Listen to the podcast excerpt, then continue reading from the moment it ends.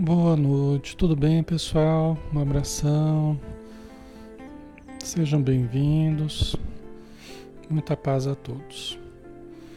Alexandre Camargo falando aqui de Campina Grande, em nome da Sociedade Espírita Maria de Nazaré, aqui na página Espiritismo Brasil Chico Xavier. Todos os dias, de segunda a sábado, às 20 horas, a gente tem estudo aqui, tá? Todos estão convidados. Vamos então iniciar, pessoal. Vamos fazer a nossa prece, né? Fechar os nossos olhos, elevar o pensamento, nos preparando intimamente para entrarmos em contato com as regiões superiores através da frequência elevada, através do sentimento elevado, através do auxílio que recebemos pelos espíritos amigos que aqui estão em torno de cada um de nós estimulando-nos ao bem, intuindo-nos para os melhores pensamentos, para soluções de determinados problemas que estamos vivenciando, acalmando-nos as emoções, tranquilizando-nos o interior. Obrigado, Senhor Jesus, por essas bênçãos. Rogamos aos Espíritos amigos que vêm em Teu nome para que possam nos ajudar na harmonização dos nossos ambientes, na harmonização da família, das relações interpessoais, que possamos receber essas informações do plano maior, junto com essas energias amorosas, para nós também nos harmonizarmos, harmonizarmos o nosso corpo, harmonizarmos nossa alma, nosso pensamento e nosso sentimento. E que a tua doce presença, Senhor, possa ser percebida através do suave perfume do teu amor a se espargir sobre todos nós que aqui estamos. Muito obrigado mais uma vez e que a tua luz nos ilumine hoje e sempre. Que assim seja.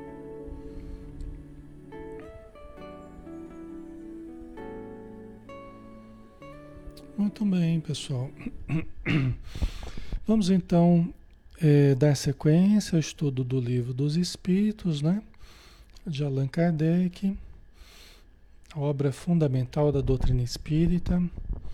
1019 questões que Allan Kardec fez, né? E que os Espíritos responderam para todos nós, né? Todos nós que necessitamos de informações mais profundas, né? São questões de profundo interesse para qualquer ser humano, né? a respeito dos problemas primeiros e últimos da nossa vida, né? Os problemas do ser, do destino e da dor, né? E dos potenciais que todos temos para a felicidade. Então nós estamos falando, começando hoje é, sobre a alma, né? Nós estamos na parte segunda do mundo espírita ou mundo dos espíritos. Capítulo 2 da encarnação dos espíritos, o item é a alma. Aí a primeira pergunta que Allan Kardec fez, né? E que os espíritos responderam: que é a alma? E aí eu jogo para vocês aí, né? Que é a alma? O que, que é a alma? Né? Na mente de vocês, o que, que significa alma, né?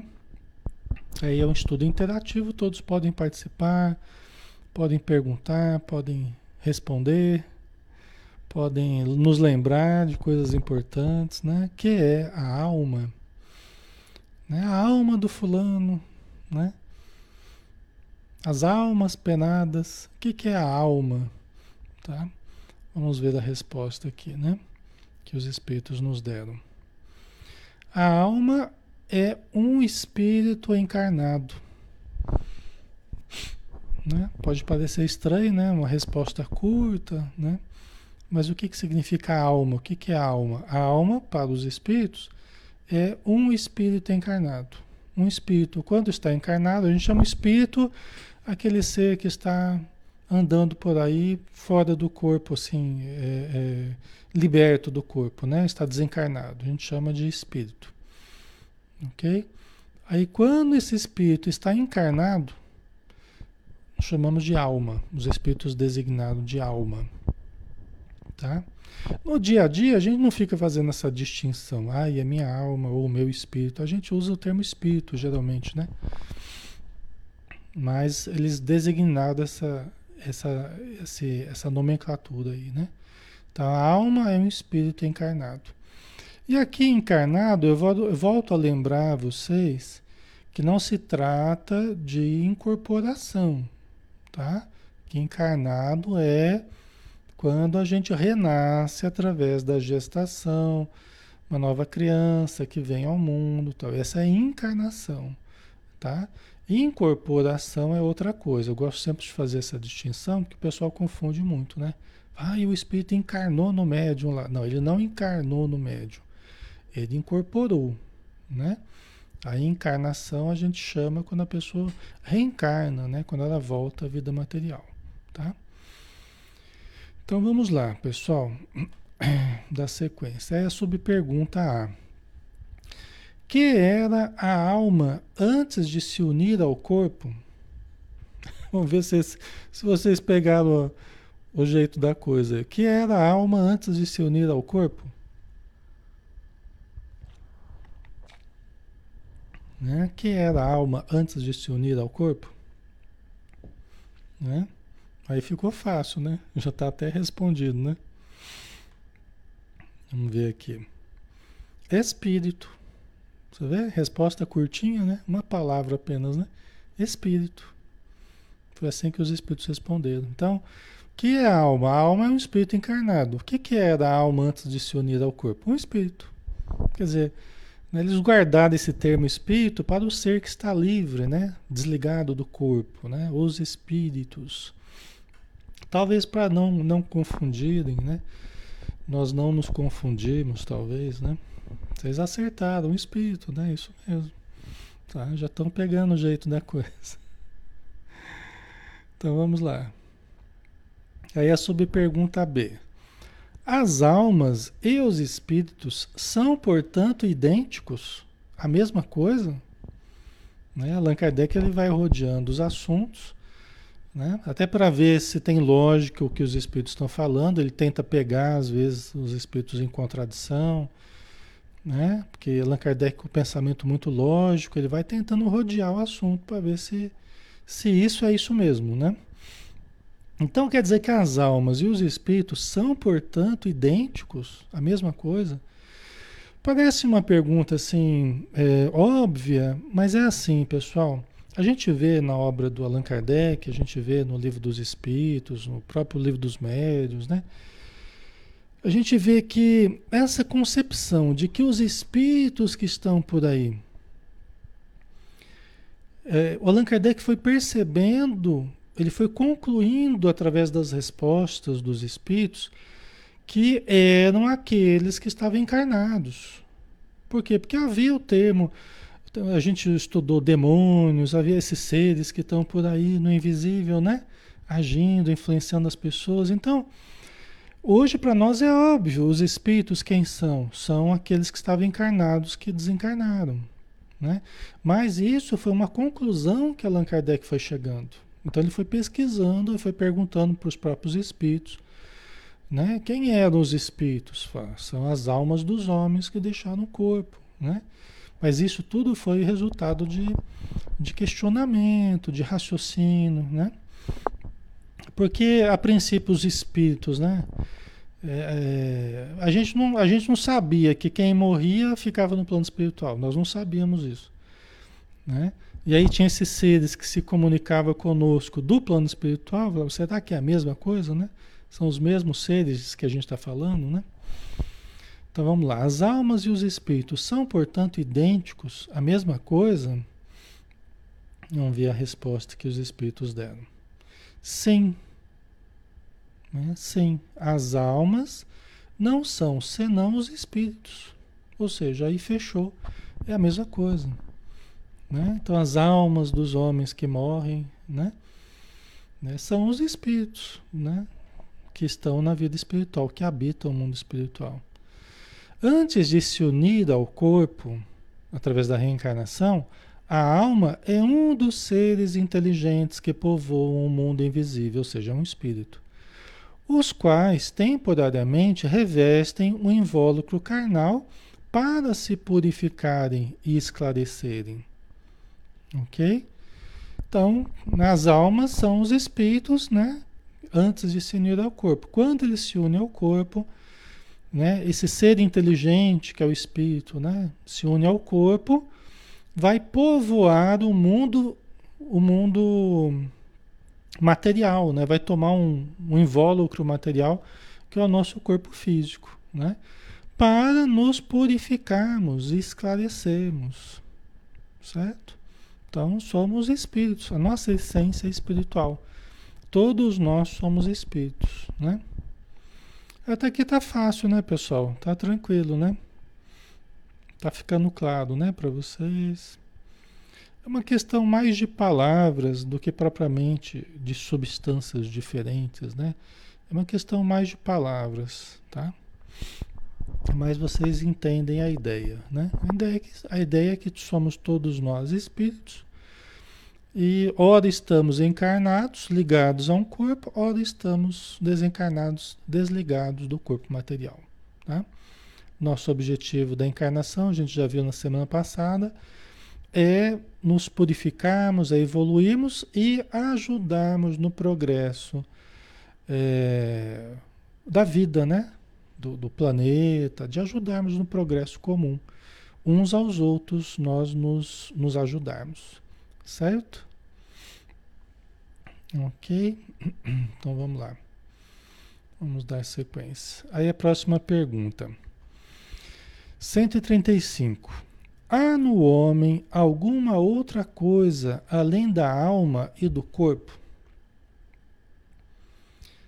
Tem alguma coisa além da alma e do corpo? Há no homem alguma outra coisa além da alma e do corpo? Né? Então a gente viu, tem a alma que vai se ligar ao corpo, né? Tem mais alguma coisa aí nesse meio? O que, que vocês acham? A Fátima colocou os espíritos dos nossos entes podem nos ajudar. Sim. É uma das conclusões que a gente vai chegando, né? Por quê? Porque se eles são, se, se as pessoas no mundo espiritual, os espíritos, né, na vida espiritual, são as almas dos homens que morreram, então os nossos parentes né, que morreram podem nos ajudar. É lógico que vai depender né, da condição que eles tiverem no plano espiritual. Né? Então, aí são, são coisas que a gente tem que ir relativizando conforme o conhecimento que a gente tenha, a gente vai entendendo de forma mais específica né? A gente vai entendendo de forma mais específica, tá? Ok. É, vocês estão colocando o perispírito? Perispírito, né? Ok.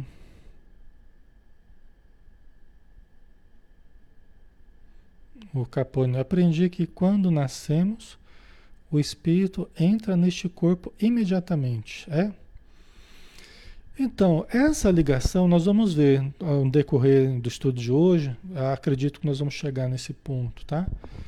É, há uma ligação que vai se construindo, Capone. Há uma ligação que vai se construindo, tá? O, o, o enraizamento do espírito no corpo é um processo gradativo, tá? Nós vamos ver a respeito disso. Não é que ele entre imediatamente no corpo. Tá? Desde o começo da gestação, desde a fecundação do espermatozoide sobre o óvulo, né? fazendo a célula ovo, aí já há a primeira ligação do espírito com o corpo. E aí essa ligação ela vai começar, ela não é definitiva, ela vai começar a se construir né, junto com a construção do corpo físico. Vai ser molécula a molécula. A molécula do perispírito com a molécula do corpo físico vai se juntando, tá? Então vamos lá, mas aqui a gente colocou um pouco o carro na frente dos bois, né? Há no homem alguma outra coisa além da alma e do corpo? Vamos ver aqui, né? Há o laço que liga a alma ao corpo. Ah, sim, Há uma outra coisa. Há o laço que liga a alma ao corpo, tá? Então tem um agente, a gente já estudou sobre isso. Nós já falamos um pouco sobre perispírito, nós já falamos um pouco sobre fluido vital, né? Que é essa energia que faz mesmo a ponte entre o, o, o perispírito e o corpo. Então há o laço que liga a alma ao corpo, tá?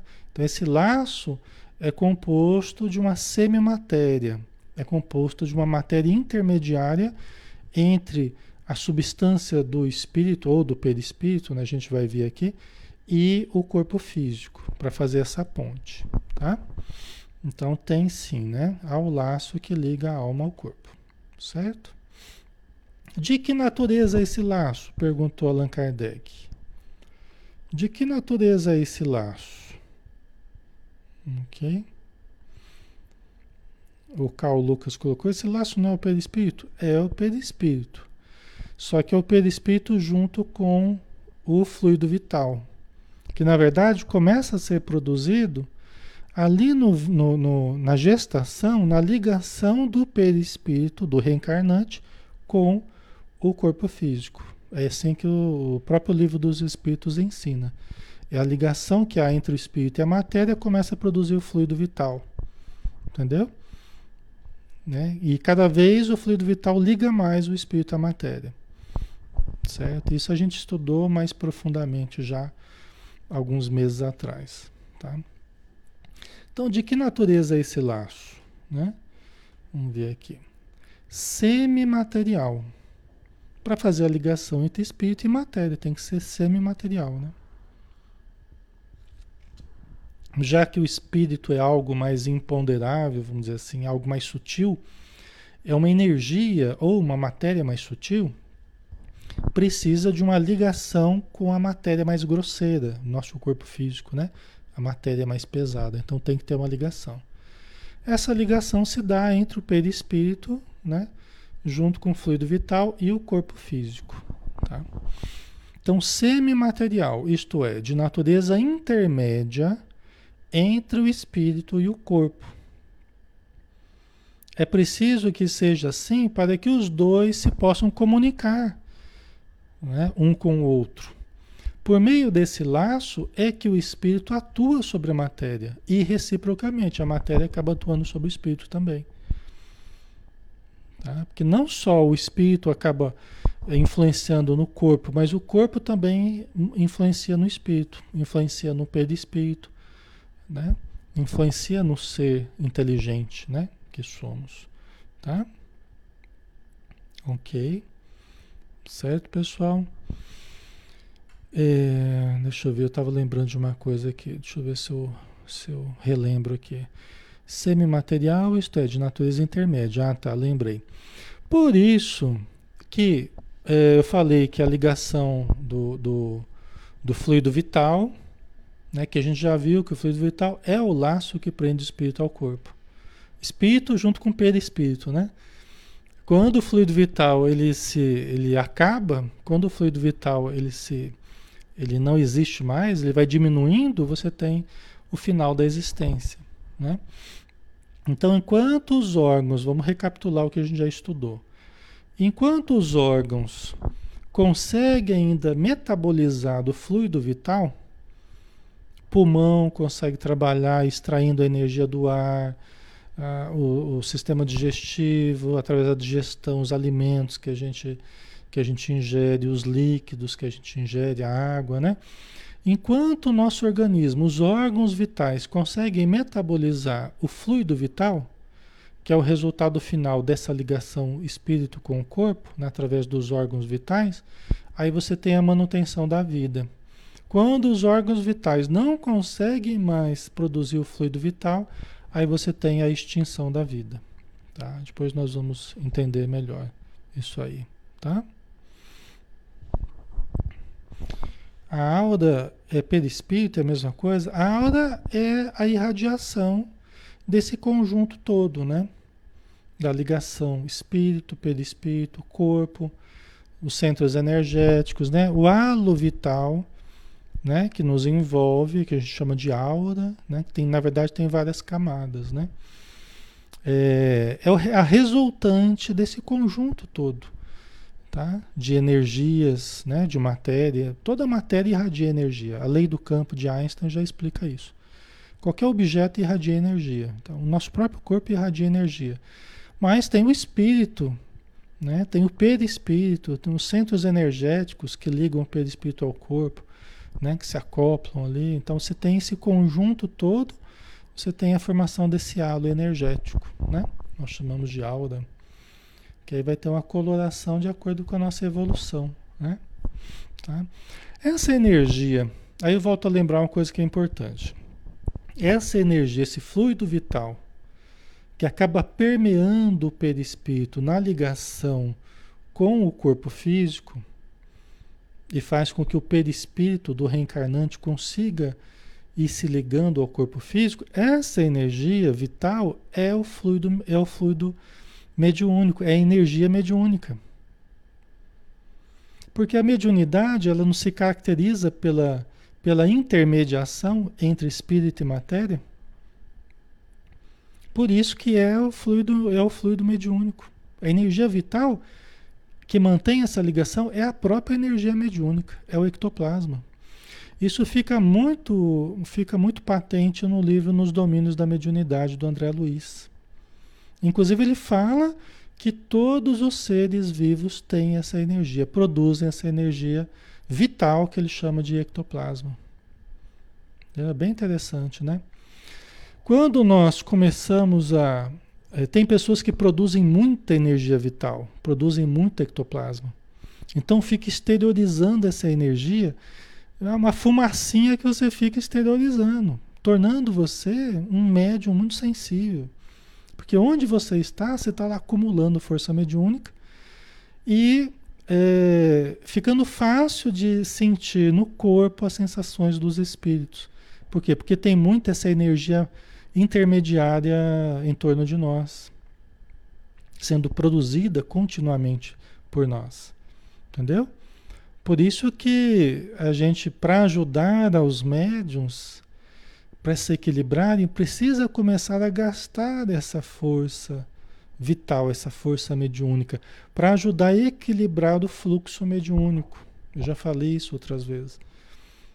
Entendeu? Precisa começar a equilibrar o que a gente o que a gente produz e o que a gente gasta.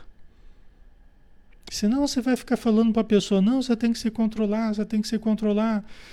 Mas é uma coisa que é meio que independente da vontade da pessoa. Por quê? Porque ela produz, é um fenômeno biológico, ela produz continuamente o, a força mediúnica. Quando ela começa a ter orientações, né, e com o, o, a oportunidade, com o momento certo, a gente vai conduzindo, por exemplo, para uma reunião mediúnica, né, que ela vai tendo o mínimo de condição para ir para uma reunião mediúnica, e vai aprender, e vai começar a ter as suas energias utilizadas mediunicamente, aí os sintomas vão melhorando. Os sintomas vão melhorando. Eu vejo isso no consultório, eu vejo isso na casa espírita, entendeu? É direto, né? Então, ok? Certo? Então é a mesma força. Fluido vital e, e, e força mediúnica é a mesma coisa, é o ectoplasma. Ou fluido, é, fluido elétrico, é, fluido, fluido magnético, fluido elétrico animalizado, né? Os termos às vezes me confundem. É fluido elétrico animalizado, né? Que a gente vê no próprio livro dos Espíritos. Tá? Fluido elétrico animalizado, né? ou fluido vital, ou ectoplasma, é a mesma coisa. Tá? São apenas nomes, são apenas nomes, tá? Ok, pessoal? Então é preciso que seja assim para que os dois se possam comunicar um com o outro. Por meio desse laço é que o espírito atua sobre a matéria e reciprocamente, tá? Ok.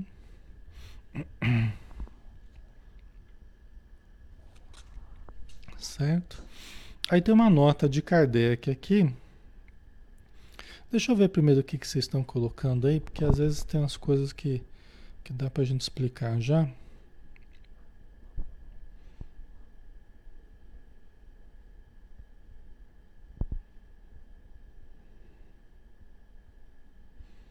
Deixa eu ver aqui. Isso tudo são coisas que é, hoje a gente tem, eu tenho alguma clareza para mim, para mim faz sentido e são coisas que foi muito tempo a gente foi juntando as pecinhas, né? Doutrinariamente, um livro, outro livro, a gente foi fazendo as conexões e também com a prática, né?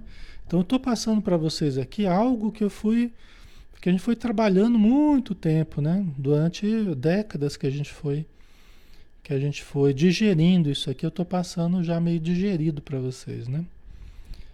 Mas às vezes para a gente entender que uma coisa e outra são a mesma coisa, ó, vai tempo para a gente entender isso. Ok. A Paula Santos, como gastar do ectoplasma, né? Parte dessa energia, como a gente até é, já falou aqui, isso aí trata-se do fluido vital. É do fluido que nos sustenta. Na verdade, tudo que a gente faz, a gente gasta o fluido vital. O fluido vital ele alimenta todos os chakras, todos os centros energéticos, centro genético, gástrico, centro afetivo, laríngeo, cerebral, coronário, todos os centros energéticos são alimentados por esse, esse fluido que é produzido, né, que é metabolizado, né? Tá? Então, tudo que a gente faz, a gente está gastando. Só que é, a pessoa pode fazer bastante coisa, só que ela produzindo muita força mediúnica, ela vai precisar gastar dessa força também nas práticas espirituais. Por exemplo, quando aprende a gastar da força mediúnica é, mediunicamente, é, ela tende a se equilibrar mais. Você pode fazer atividade física o quanto você quiser, mas você vai continuar sentindo mediunicamente. Você pode gastar no sexo o quanto você quiser, mas você vai continuar sentindo mediunicamente. Você pode gastar essas energias de uma forma descontrolada. O problema é que quanto mais a gente gasta essas energias de uma forma descontrolada em determinada área, é ao mesmo tempo a força mediúnica. Então ela acaba nos vinculando mediunicamente né, naquela área ou naquele centro energético que a gente se concentrar demais. Por exemplo, se eu gasto muito a minha força vital na área genital, na área do, do centro genésico, né, eu vou me vincular mediunicamente muito facilmente com os espíritos que vibram nessa frequência do desequilíbrio do sexo, ou desequilíbrio afetivo, ou desequilíbrio da palavra, do pensamento, né? A sintonização com seres que vibram naquela frequência. Por exemplo, eu posso gastar muito a, a, essa força vital em, processo, em acessos de raiva, de ira.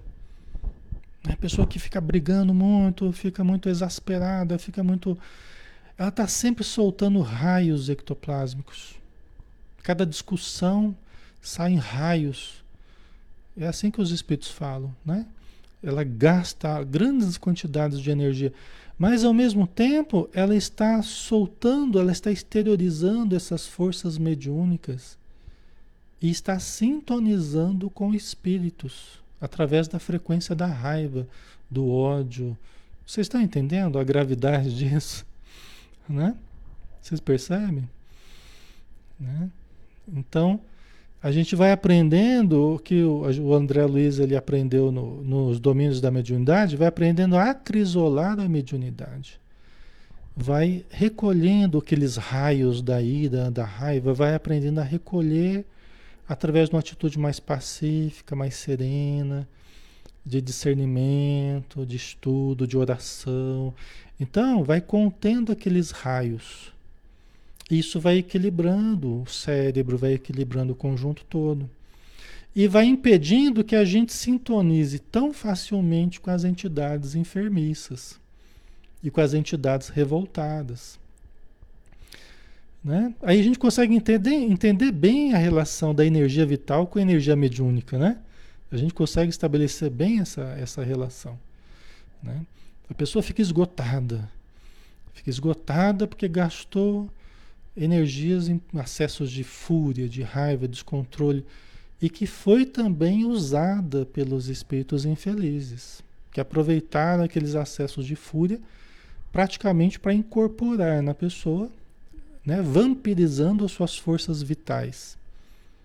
Vampirizando, aí entra também a vampirização. Por quê? Os espíritos infelizes, eles não estão atrás da energia material, que eles gostam da matéria, eles não estão atrás daquela sensação fictícia de estarem vivos ainda. Não é atrás desse alimento que eles estão. Aí a gente oferece de bandeja esses alimentos, através do nosso desequilíbrio, dos nossos vícios, né, do nosso descontrole.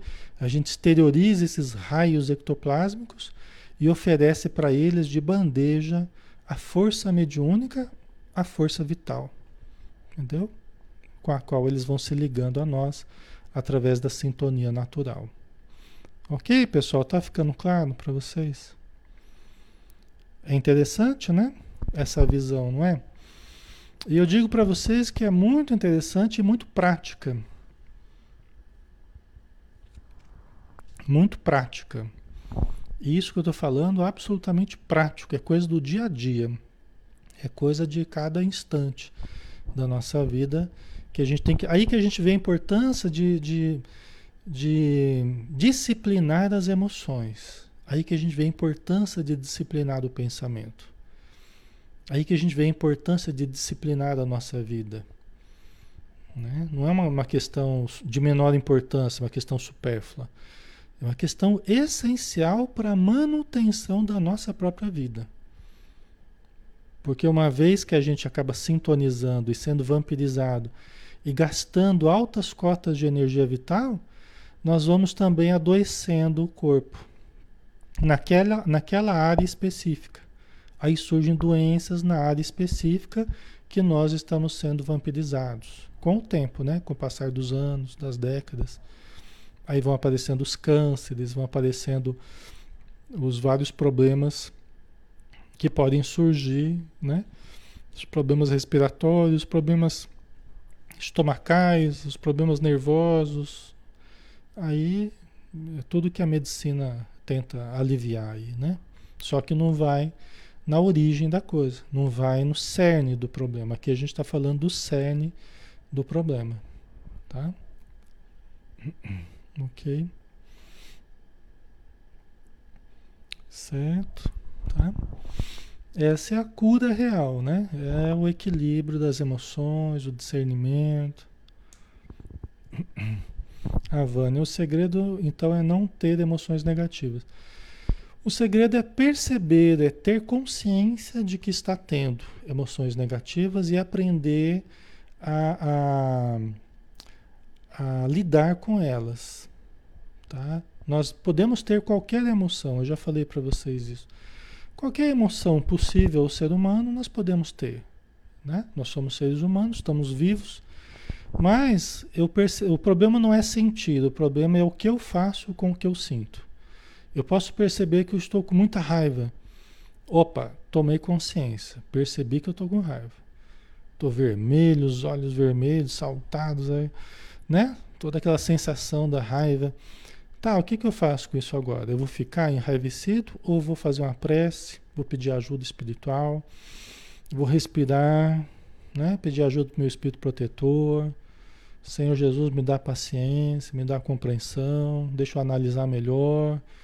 Entendeu? Então é isso que a gente precisa, tá? Todos nós vamos ter momentos de irritação, raiva, medo, insegurança, isso tudo é normal que a gente sinta, né? Atração, tal. ok? Então vamos ver é, a nota de Kardec aqui, né? O homem é, portanto, formado de três partes essenciais. Primeiro, o corpo ou ser material, análogo ao dos animais e animado pelo mesmo princípio vital. Tá? Então aqui ele falou do corpo e falou até do, do princípio vital, né? Ou fluido vital. Tá? Então, é, nós temos a primeira parte, o corpo, nós temos um corpo material, né? Que é o corpo físico nosso. Nós somos um ser trino, né? Segunda, segunda parte aqui, a alma, que é o espírito encarnado que tem no corpo a sua habitação. Então, somos corpo, somos espírito que habita esse corpo quando estamos encarnados, né? Ou alma, né? Que está habitando esse corpo. É, e o terceiro, é, a terceira parte aqui é o princípio intermediário, ou perispírito, substância semimaterial que serve de primeiro envoltório ao espírito. Então, o perispírito é um envoltório do espírito. Quando a gente morre, quando a gente morre, né, a gente sai da matéria, nós vamos espírito junto com o perispírito, que é o corpo, que é o envoltório do espírito. Tá? Quando a gente morre, a gente deixa só o corpo físico e vamos, espírito que somos, agora libertos, junto com o perispírito. Tá? O nosso corpo físico é uma cópia imperfeita do perispírito. O nosso corpo físico é uma cópia imperfeita do perispírito, do corpo do espírito. Quem molda, quem molda o corpo físico quando nós estamos na gestação, quando nós estamos construindo o nosso corpo, nosso corpinho, o feto está se desenvolvendo, né? os, os, os folhetos embrionários, né? É quem está coordenando essa formação é o perispírito. Tá? O espírito está ali, né? O espírito está ali próximo à mãe, está ali acoplado à mãe, e o seu envoltório energético, que é o perispírito, está modelando o corpo físico através do fluido vital ou ectoplasma da mãe, no caso, né? Porque é a mãe que, que já está produzindo o fluido vital. O, a criança ela vai começar a produzir na medida que ela que ela for tendo órgãos vitais, que ela for construindo o seu organi organismozinho, ela vai começar a produzir o seu fluido vital. Mas no começo, e por isso que é preciso a gestação. Parece uma coisa óbvia, né? Mas é por isso que precisa é, vir de um, de um outro ser. Por isso que a gente só renasce através da mãe. Né? É porque ali vai ter o fluido vital que a mãe vai proporcionar para fazer a ligação do espírito com o perispírito, né, junto ao corpo físico, tá? Ok, vai utilizar do fluido vital da mãe, né? Ok? Certo? Então, o princípio intermediário, o perispírito, substância semimaterial que serve de primeiro envoltório ao espírito e liga a alma ao corpo, né? Na gestação, liga a alma ao corpo. Tal, no, né, num fruto, né? Como num fruto, o germe, o perisperma e a casca. Né? Seria como num fruto que você tem. Né? A semente, você tem a polpa lá da, da, da, do fruto, né? e você tem a casca. Né? Essa polpa, ela seria o perispírito. A semente seria o espírito e a casca seria o corpo físico. Tá? É assim que o Allan Kardec ele, ele colocou a imagem que ele colocou para facilitar para a gente, tá? Certo, pessoal? Ok. Tá fazendo sentido para vocês? Está ficando claro? A Edilene colocou do caso, o perispírito dá a aparência, né? Assim? Veja bem, é, Edilene, o que acontece é uma coisa muito interessante isso, a gente vê no livro Missionários da Luz, do André Luiz, que fala de casos de reencarnação, né? Então você falou de aparência, então vamos falar de aparência. A aparência, ela vai ser o resultado, conforme que os espíritos ensinaram para André Luiz, qual, que aparência que nós vamos ter quando a gente reencarnar? Vai ser o resultado do pensamento do espírito reencarnante, da imagem mental que ele vai lançar sobre o corpinho que está formando, né? É lógico que é, vai ter influência do perispírito, da imagem que ele está já, né? Da imagem que ele já está no plano espiritual, né? No seu perispírito, ok? Vai ter a imagem que a mãe vai projetar sobre a criança, que é muito forte também, tá? Porque a mãe já começa a idealizar, a mãe começa a mentalizar, começa, né? Isso é importante. A mãe também vai colaborando mentalmente. Os espíritos amigos, técnicos da vida espiritual também vão projetando a energia deles, a imagem que eles projetam sobre a, a, a gestação, tá? Lógico que os espíritos amigos, eles, eles fazem já uma prévia, eles já analisam geneticamente o pai, a mãe, né, as necessidades genéticas do reencarnante, então eles já fazem uma prévia mais ou menos de como é que vai ser, mais ou menos. Por quê? Porque o resultado final vai ser a somatória de tudo isso. A influência do pensamento do pai e da mãe, dos espíritos em torno, do próprio reencarnante, as condições genéticas, tudo isso vai, vai influenciar, tá? Ok? Então não é que é só o perispírito, o perispírito é uma parte, mas é um pouco mais complexo isso aí, tá? Certo?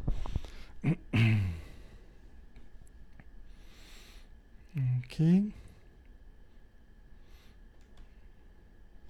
A Joana de Angeles fala que o conhecimento do perispírito, disso tudo que a gente está falando aqui, né? o estudo profundo, quando a ciência se detiver mais no perispírito, ela vai responder todos os problemas, ela vai, ela vai entrar num mundo totalmente novo de soluções, né? de entendimento sobre todas as questões que inclusive vai entender a ligação entre espírito e corpo, né? E vai facilitar até para que ache o, ache o espírito também, entendeu? Porque hoje em dia a ciência se detém muito no corpo, né?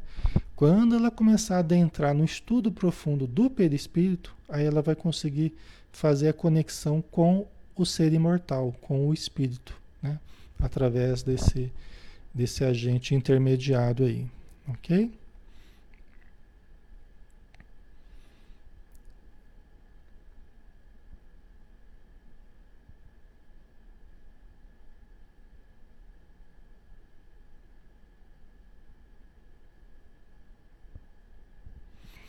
A Ângela, por favor, me responda. Se os pais já estão sabendo que o filho vem com deficiência e a mãe corre risco de vida. Veja bem, é, Ângela, no livro dos Espíritos, justamente quando fala desse assunto, fala do aborto terapêutico, quando há o risco da vida da mãe. Né? Quando o risco, quando a mãe está correndo risco de vida, né? Então, o livro dos espíritos até explica: os espíritos, responderam a Kardec, fica-se com a mãe. Entre um e outro, privilegia-se a vida da mãe. Por quê? Porque já é um ser que está ali, já tem outros filhos, às vezes ou não, mas tem uma vida, né? Já foi viável, já está vivo, já está produzindo, trabalhando, convivendo, né? Ok, já é um ser que está ali. Então a gente tem que preservar a estrutura daquele ser que já está ali, que é a mãe, né? É, e os outros casos, né, eles não, eles não, não veem como algo lícito a nós tirarmos a vida da criança, tá? Mesmo em casos de deficiência, aqui que você falou da questão da deficiência da criança e você falou do risco à vida da mãe, tá? Então eu falei do risco da vida da mãe, é uma coisa. Agora o caso da deficiência da, que vocês já estão detectando e cada vez estão detectando com mais rapidez certas deficiências e tal, é, a gente não deveria interromper aquela existência. A gente não deveria interromper, tá? Isso aí vai indo muito no, no lado da eugenia, né? Que muitas, muitas civilizações acabaram adotando as práticas de eugenia, né? Que visava preservar a pureza da raça, visava preservar o, apenas o indivíduo saudável, né? quando, não, quando não apresentava essas condições, era totalmente descartado. Né? Então nós não podemos entrar nesse mérito, entendeu? Não podemos entrar nessa atitude de começar a descartar porque a gente acha que não vai ser viável ou que vai ter um defeitinho na perna, um defeitinho no coração, né? Nós não devemos entrar nesse né, nessa atitude, né? Então a gente deve levar a efeito a gestação vamos observar e se preciso vamos tratar, vamos usar os, as terapêuticas adequadas, tudo para tentar viabilizar a, a reencarnação daquele ser. Que se está vindo daquele jeito é porque ele está num processo de recuperação. Pode ser alguém muito caro a nós, né? que está vindo numa reencarnação de recuperação. Por quê? Porque ele lesou a órgãos, lesou é, é, através de atitudes, né? então ele vem para tentar recuperar. Aí se a gente interrompe, a gente interrompe a possibilidade daquele espírito de, e também para a família tem a, a importância, né? Até para lidar também com as dificuldades advindas daquele ser que vem com certas limitações tal. Mas hoje em dia as pessoas estão começando a, né, a partir para essa coisa de, de, de inviabilizar a gestação, né? E isso é muito ruim do ponto de vista espiritual, tá? Só Deus que deveria intervir aí, só Deus que deveria agir, né? Nós deveríamos, deveríamos deixar Deus dizer o que, que vai ser. E aí, conforme for, nós vamos usar as, as terapêuticas necessárias, né? E se não for para ser viável, vai acabar ocorrendo um aborto natural ou é, poucos meses de vida, né? Mas eu ouço relatos de pessoas que que tiveram que lidar com crianças assim com bastante dificuldade, né? Mas deram a vida assim, em, através de cuidados, através de carinho, através de, de mil demonstrações de amor, de ternura, mesmo aquele serzinho não conseguindo responder nada, ou não conseguindo é, é, movimentar o corpo direito, né? Mas foi cercado de todo carinho, de todo cuidado, né? Então a gente Hoje em dia a gente está querendo ser muito prático, né? Se a pessoa não vai vir perfeitinho, a gente já quer descartar. Isso não é legal do ponto de vista é, espiritual, né? Certo? É para o progresso espiritual de todos os envolvidos. Muito bem, Elza, exatamente, tá? Ok? Então vamos lá, né? Aí a pergunta 136, tá? A alma independe do princípio vital? Quer dizer, aí o próprio Allan Kardec já trouxe de novo a questão do princípio vital, né? Que já tinham estudado algum tempo atrás, aí ele tornou a perguntar de novo, porque aqui cabe justamente a questão do princípio vital, né? Que eu estava falando, né? Do fluido vital, do princípio vital, já que falou da ligação do espírito com o corpo, né? Então, a alma independe do fluido vital? É a pergunta que Allan Kardec fez. Vamos ver aqui que ele, os espíritos responderam. O corpo não é mais do que envoltório. Repetimos-lo constantemente. Parece uma coisa meio desconectada, né? meio desconexa, né? A resposta e a pergunta, mas tem a sua conexão. Quer dizer, os espíritos responderam: olha, o corpo ele não é mais do que envoltório. Tá? Mas precisa sim, então a gente entenderia, né? É, não é assim que a alma independe do princípio vital. A alma, sendo um espírito encarnado, vai precisar do fluido vital, do princípio vital, para se conectar ao corpo. Tá? Foi isso que eles quiseram dizer, na verdade. Né? O corpo vai ser apenas um envoltório, mas para se ligar a esse envoltório, você tem que ter o fluido vital. Tá? Ok? Certo? Vamos ver a a resposta a gente já viu, né? O corpo não é mais do que envoltório, repetimos-lo constantemente. É só a casca mesmo, né? É a casca. Aí uma pergunta interessante: pode o corpo existir sem a alma? Pode um corpo existir sem a alma? Você tem um corpo, mas não tem alma?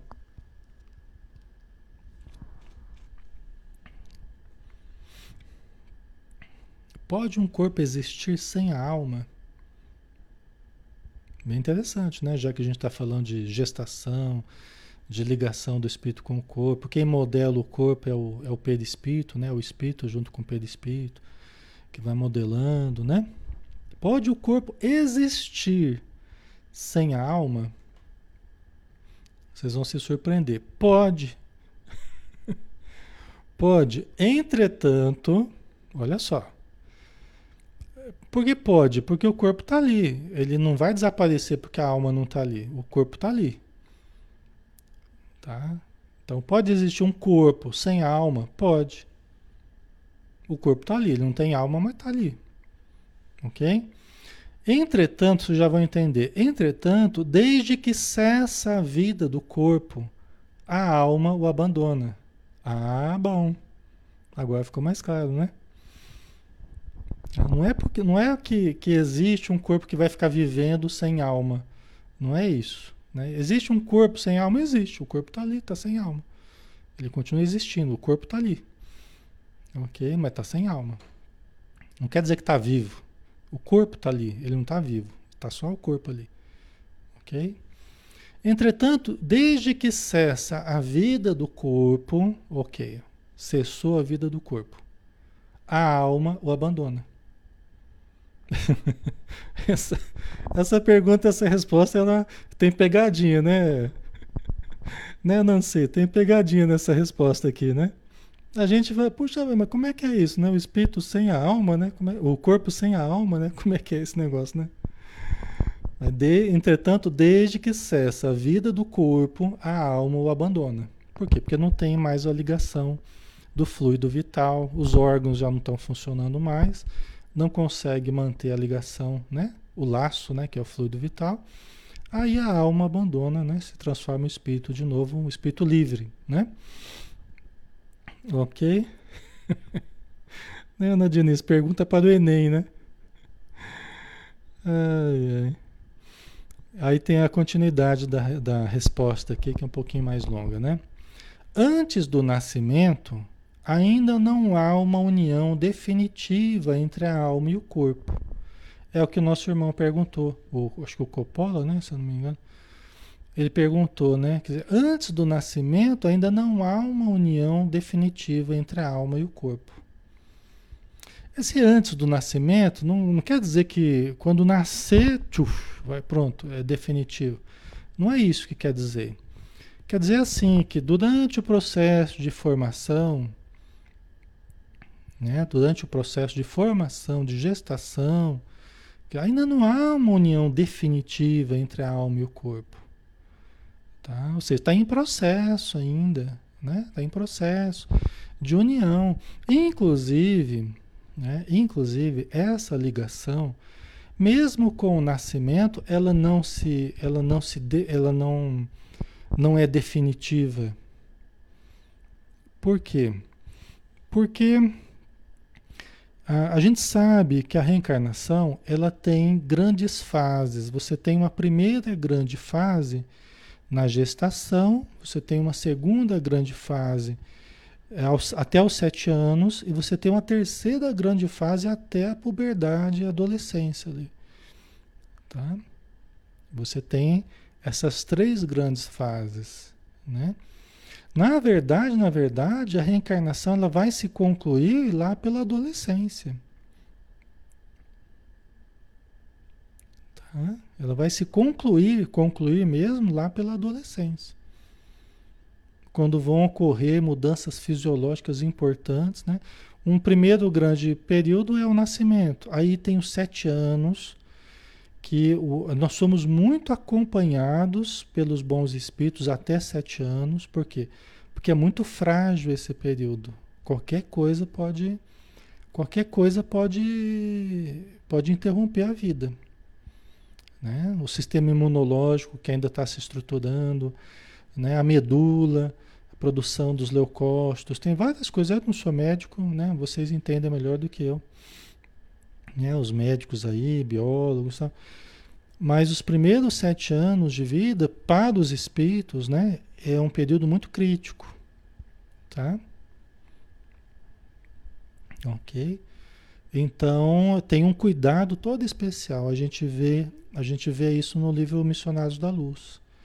Mas aí tem outros sete anos aproximadamente, né? Que varia, né? O momento que as pessoas entram no, na puberdade, né? Na adolescência, aí depende de, do amadurecimento de cada um, né? Mas aí você tem mais alguns anos até um, um outro grande período que você passa, né? Que é esse período aí da, da entrada na adolescência, né? Ok? Certo.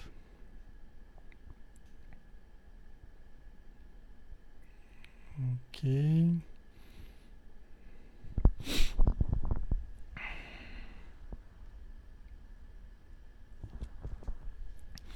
A Roberta colocou, né? O cordão umbilical é tem esse, desligar, né? Que você sai de uma primeira dependência que você tinha muito grande, né? A criança com a sua mãe, né? Então isso é uma coisa importante, que aí com o nascimento você tem né? Você tem essa, essa quebra desse laço aí físico, né? E a criança vai precisar dos cuidados maternos, né? Do meio social, tal. Não tem mais o alimento via um cordão umbilical, então isso é um, um acontecimento importante, né? Já tem vida própria, né? Vamos dizer assim, fora da mãe, ok? Só que a reencarnação, ela ainda Veja bem, pessoal, como a reencarnação é a reentrada na carne então você tem as moléculas do perispírito se ligando às moléculas do corpo físico. Então você tem o desenvolvimento biológico, o desenvolvimento, o amadurecimento biológico né, do corpo da criança, a formação, o amadurecimento. Acompanhando a isso, você tem o ajustamento do espírito a esse corpo. Esse ajustamento ele não se dá apenas na gestação ele vai se ajustando, ele vai se enraizando cada vez mais no seu organismo, quanto mais esse organismo vai amadurecendo, o sistema nervoso vai crescendo, vai desenvolvendo, todos, né, os hormônios, né, as glândulas. Ficou mais claro por que, que a adolescência ali, né, por que, que as mudanças corporais elas acabam terminando esse processo? É porque é um processo de amadurecimento é orgânico, né, biológico, Ok? Certo. Acho que nós vamos ter que parar por aqui, pessoal. Mas aí depois a gente termina esse assunto aí. Na semana que vem a gente conclui, né? Porque é bom a gente devagarzinho digerindo, né? E, e aproveitando, né? Bastante assim do, do, do conteúdo aqui, né? Não adianta a gente passar correndo, né? A gente tem que a gente tem que ir compreendendo melhor, né?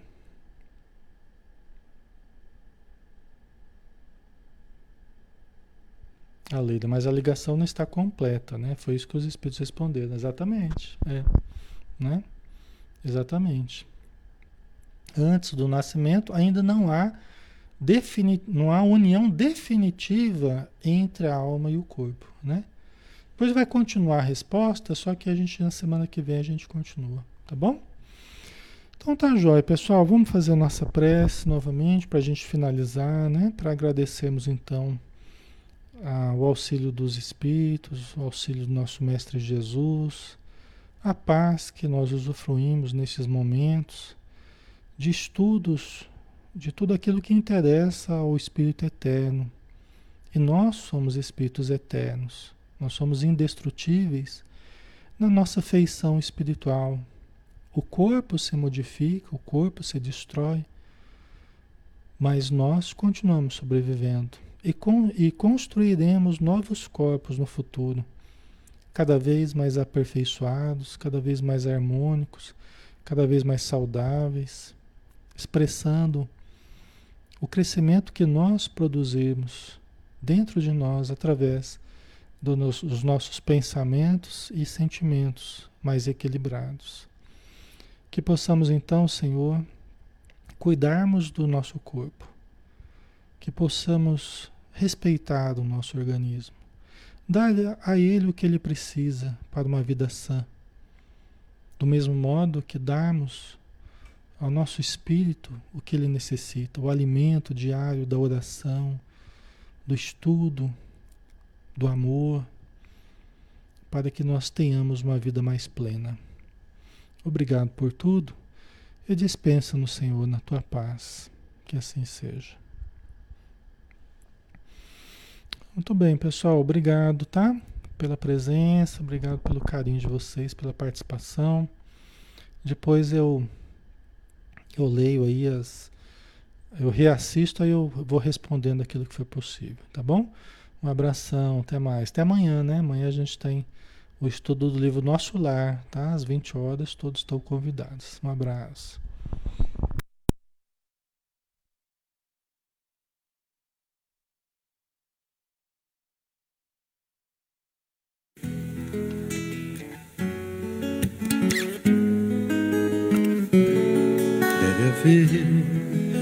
Lugar dentro do seu coração, onde a paz brilhe mais que uma lembrança.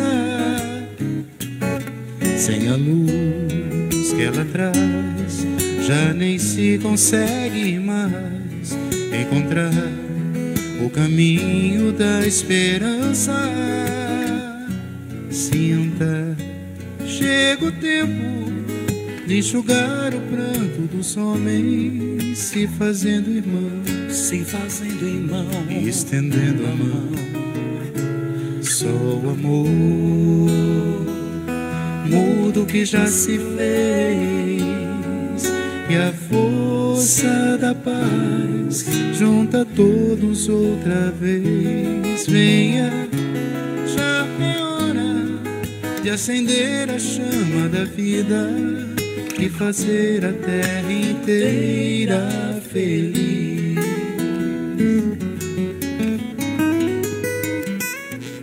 Se você for capaz de soltar a sua voz pelo ar, como prece de criança,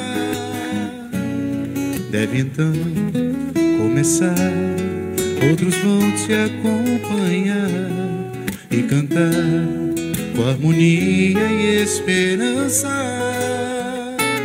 Deixe que esse canto lave o pranto do mundo para trazer perdão, para trazer perdão e dividir o pão. Só o amor muda o que já se fez e a força da paz junta todos outra vez. Venha, já é hora de acender a chama da vida e fazer a terra inteira feliz. Quanta dor e sofrimento em volta a gente ainda tem para manter a fé e o sonho dos que ainda vêm. Lição pro futuro vem da alma e o coração. Para buscar a paz, não olhar para trás com amor. Se você começar, outros vão te acompanhar e cantar com harmonia e esperança. Deixe que esse canto lave o pranto do mundo para trazer perdão, para trazer perdão. E dividir o pão. Só o amor. Muda o que já se fez. E a força da paz junta todos outra vez. Venha, já é hora de acender a chama da vida e fazer a terra inteira feliz.